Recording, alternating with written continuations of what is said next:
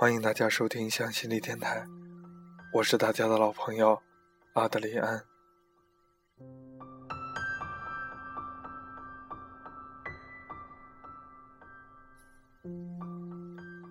二零一四年的平安夜，我收到了一份快递。我一边拆包装，一边揣测，这会是谁送给我的圣诞礼物呢？一个白色小巧的长方形盒子跃入眼前。上面有被咬了一口苹果的 logo，想到前几周某人和我逛超市时路过手机专柜，叫我体验 iPhone 六，问我普通版和 Plus 版哪个拿得顺手，喜欢什么颜色，我心下了然，一定是他送的。盒子旁边有一张卡片，上面写着：“这是我们在一起之后的第十三个圣诞节，很庆幸你还陪伴在我左右，虽然。”我以前只能送你一袋苹果，但现在可以送给你苹果六袋。幸福虽然不是靠物质来衡量，但至少表明我爱你的心意随着岁月有增无减。Merry Christmas！你和宝宝是圣诞老人带给我最好的礼物，Bob。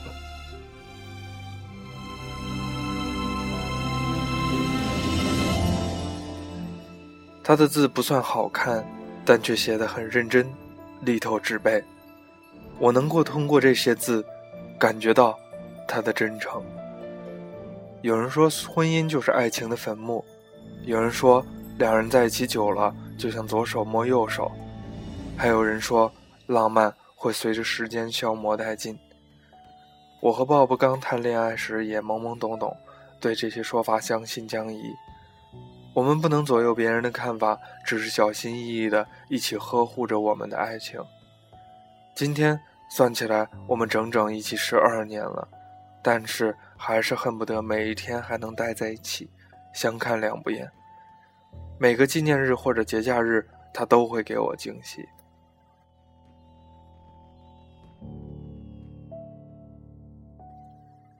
还记得我们一起度过的第一个圣诞节是在校园里。他送给我大红色的帽子和围巾，我戴上帽子，围上围巾，在学校北广场热闹的人群外，拉着他拍了个合照。那张照片我珍藏至今。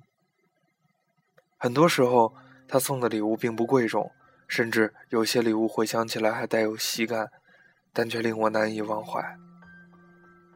他送给我的第一份礼物是一个棕色的、上面写满 logo 的包包。看起来还蛮高大上的。上次翻旧物和看到后才知道是个仿品。他是个学生，只知道买好看的，哪里分得清正品仿品？那个时候我孤陋寡闻，还不知道这个牌子，自然屁颠屁颠每天背着这个伪名牌包包去上课。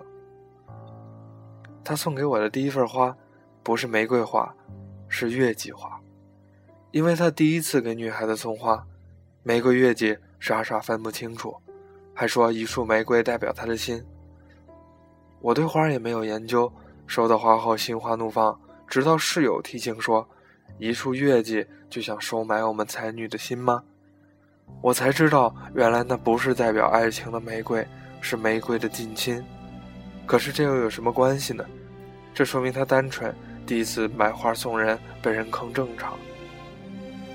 他送给我的定情信物是少林寺买的一串石头手链。他说之前班里组织去少林寺玩，别的同学排队买纪念品，他目不斜视坐在一旁看风景。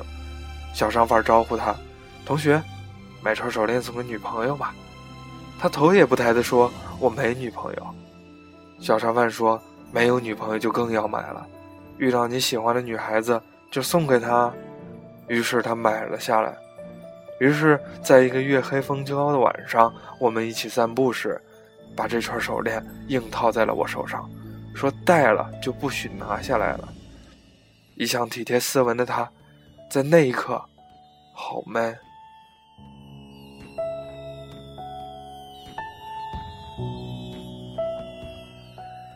从他送给我的礼物进化史，可以隐约看出我们爱情的进化史。从年少的单纯懵懂到如今的经历岁月和成熟稳重，从青葱时光到而立之年，我们一同走过。我们有那年，但是不匆匆。我和 Bob 刚刚在一起的时候，流行《流星花园》，F 四的《流星雨》风靡全国，几乎每个人都会唱。陪你去看流星雨落在这地球上，让你的泪落在我肩膀。只要你相信我的爱，只肯为你勇敢，你会看到幸福的所在。而如今，F 四解散很久了，我们还在一起。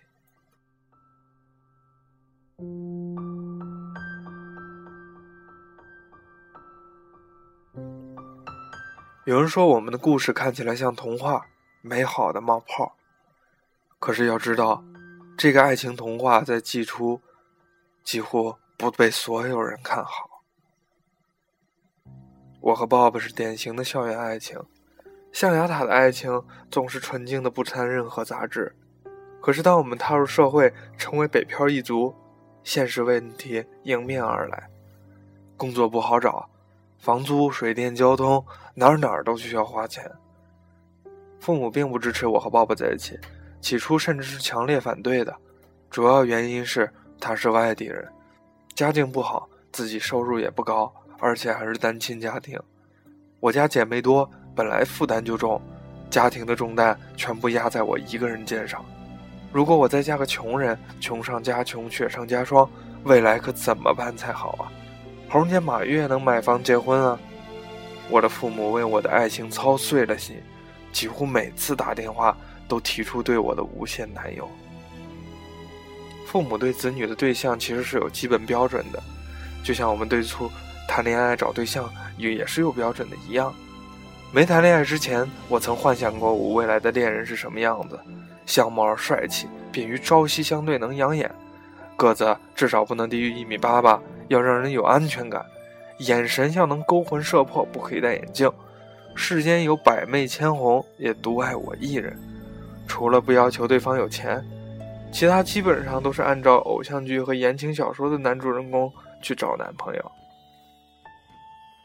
其实定所有的标准，只是为了适合你那个人还没出现。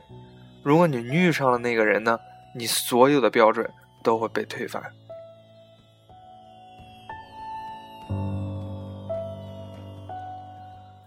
和穷小子谈恋爱，对于被传统思维绑架的父母来说，起初接受不了，多次劝说我分手算了，想把这段感情呢扼杀在摇篮之中。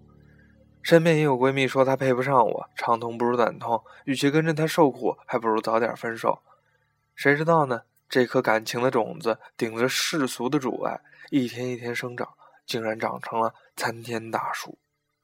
父母见阻碍不了，只得无奈叹气。说他们能力有限，不能帮助我们买房买车，一切都要靠我们自己奋斗。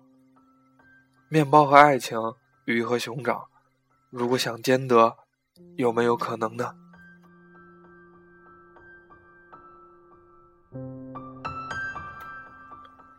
刚毕业时初到北京，种种不适应，但我没有跟父母吐露半个字。我既然选择了和鲍勃一起携手同行，我就毫无怨言。我当时在博客和专栏上写：“我相信有爱可以创造一切，所以从来不轻言放弃。”是的，我相信，爱情可以创造面包。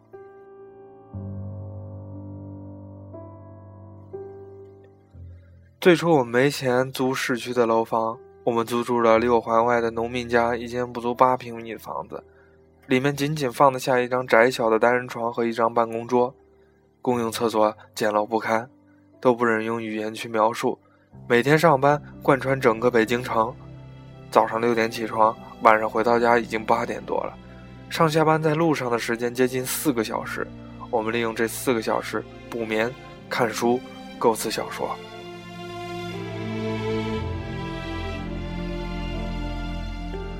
后来我们手头稍微宽裕了点儿，我们在三环边上租了一套两居室。跟别人合租，生活条件呢上了几个档次。刚搬家的时候，有种翻身农奴把歌唱的喜悦。当然，合租也不是一帆风顺的，曾经有过我们被合租对象关在门外一小时的经历。某个国庆长假过后，我和 Bob 从江苏回北京，拿钥匙开门却怎么也开不了，因为合租对象把门从里面反锁了，偏偏他又在洗澡，电话也没法接。所以我们在门外干等了一个小时。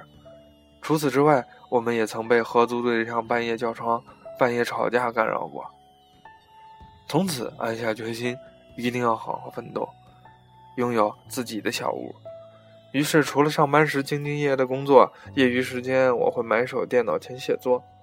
我本来就爱好写作，加上写作能赚钱，赚钱能买房，我就更有写作动力了。Bob 自然也没闲着，业余时间开开淘淘宝店，做做兼职营销，也弄得有声有色。零八年年底，房北京的房价开始下跌，我和鲍勃手头将近攒了二十万，开始着手看房。二零零九年的春天，我们在北京一起打拼了近四年后，通过交了首付银行贷款，终于在北京城的一隅有了自己的家。也是在这一年的九月。我们结束了七年的爱情长跑，领了结婚证。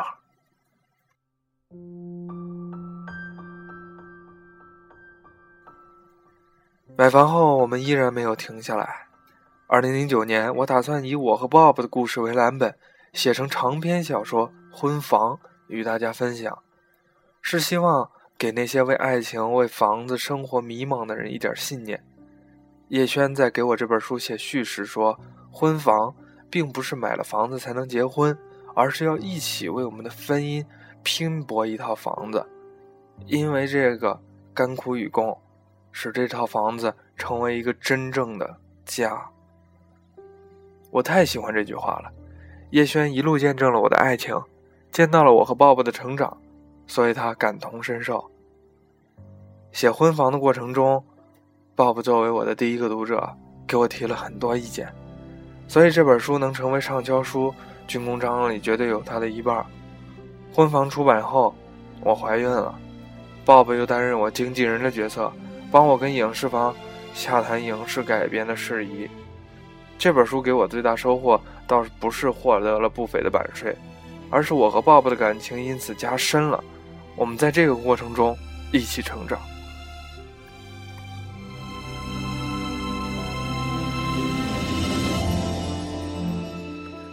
爱可以让两个人走到一起，可是想要走得长久，两个人都必须共同成长。从校园到社会，从青涩到成熟，从相恋到相伴，我和 Bob 都在共进退，同担当。失落的时候，我们是彼此心灵的导师；郁闷的时候，我们是彼此的开心果；迷茫的时候，我们是彼此的导航仪；快乐的时候，我们一起分享。最好的感情不仅是不离不弃，更是一起成长。只要能一起成长，物质生活丰富是迟早的事情，感情也会因为两个人的努力而变得坚固。不仅是爱情如此，友情也是如此。如果想和闺蜜好一辈子，也需要和她一起成长，这样无论过多久，你们都有共同语言。时光会老。但是你们的感情不老，历久弥新。